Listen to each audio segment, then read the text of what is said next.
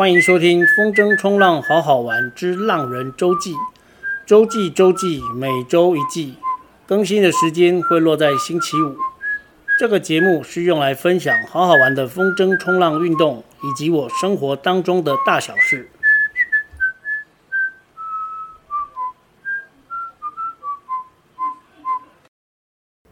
七十五集，一只叫做花花的猫之十。录制这一集的时间是十二月二十三日星期四，十二月二十三，也就是说花花已经来到我们家二十三天。现在是下午三点多，我刚看完骇客任务，正从虚拟与真实的这些情感之中慢慢恢复过来。可是我一回到家，看到花花在我家，觉得非常的不真实。虽然已经三个多礼拜，我老婆还说看到花花在我们家，好像是 P 上去。她的每个动作她都很熟悉，躺着、防卫姿势、站着、趴着，她都很熟。其实除了我之外，绝大多数的人都是从花花的影片或是相片认识她的。其实绝大多数的人都没有看过他本尊，这个原因我之前说过，因为他就是看到人就躲起来。这三年大概就是只有我能接触到他，或是比较早到学校的老师或是学生，或是学校职员可以看到花花。那因为这样，所以我在刚开始喂花花的时候，我其实很担心学校学校的校长主任不支持，但是后来证实这个是多余的，因为学校的校长跟主任都很支持。我一开始担心他们不支持，所以我成立了一个笑猫花花的脸书社团，目前的人数大概有四百多人，而且即使十二月开始我把它接回来家里。我还是有每隔几天会去 po 一下影片、照片，告诉大家花花在我们家过得很好。他真的就是一个老人，他他一切的样子都像老人一样。像之前我担心他，嗯，好像上厕所上不出来哦，其实没有，他上了很很多，而且上很多次，很像老人家频频尿搞流这样。典成跟我说多准备几个猫砂盆是对的。我目前是准备两个很大的猫砂盆，一个就放在我们家的健身房，另外一个就放在书桌旁边啊，因为他晚上其实会出来玩。那我们我们如果睡觉的时候。是把所有的房间门都关上，包含厨房到餐厅的拉门。那其他的地方都是把台面上、桌面啊、吧台啊。书桌、餐桌啊，都把它收得比较干净啊，就是玻璃器皿，就是让它没有办法接触到。而且我知道花花一定会爬上爬下哈，因为晚上是它活动力很旺旺盛的时候。现在每天起床看到花花就在家里，还是觉得很不真实。因为明明这三年多，我就是每天早上去学校喂它，这真的非常有趣。然后还有一个就是花花来我们家以后，我变得很很喜欢打扫。其实我是个很懒惰、懒得打扫跟整理东西的人，所以我们家其实很多地方都积了很厚的灰尘。这个住了二十几年的家，有很多地方不该有灰尘的都积了很厚的灰尘。但是自从十二月一号花花来之后，有养猫的都知道，会带着那个猫砂到处到处沾哦，它跑去哪里都会沾着一点猫砂或是猫的毛，所以几乎是每天要吸一次地。然后我做过功课，水过滤的吸尘器是最好用。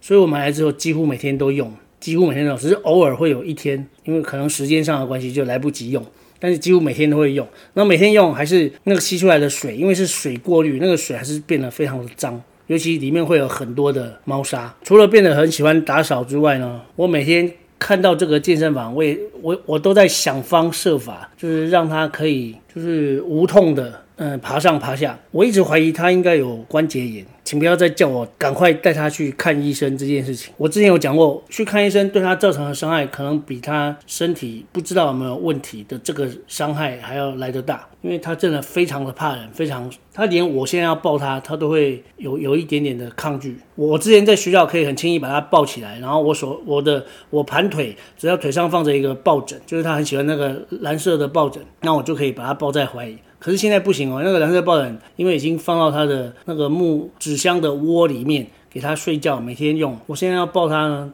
他就会趁机逃走。他现在最喜欢的就是看到我，我只要问他说：“花花要不要拍拍？拍拍？”对，他马上就会侧躺下来，就像人侧睡一样，然后把屁股顶过来让我拍。这就是我们现在最频繁的互动方式，拍拍花花，你看他自己也很开心。OK。然后再来就是非常感谢典成，他送给我那个诶木天聊的小木球。其实我之前花花还在学校的时候，我有考虑要买买来给他玩，因为在虾皮上一个才几十块钱，非常便宜。那个木天聊球，木天聊就很像是跟那个猫薄荷一样，很像是猫的大麻，就是猫咪会闻了之后心情绪会稳定，然后会兴奋哦，所以有猫大麻的称号。很像是某一些人他嗑药之后，但是不会那么嗨。我刚刚发现，我前两天订了那个木天聊的猫抱枕，今天已经拿到了。我刚刚把它拆开来，它就它就是大概。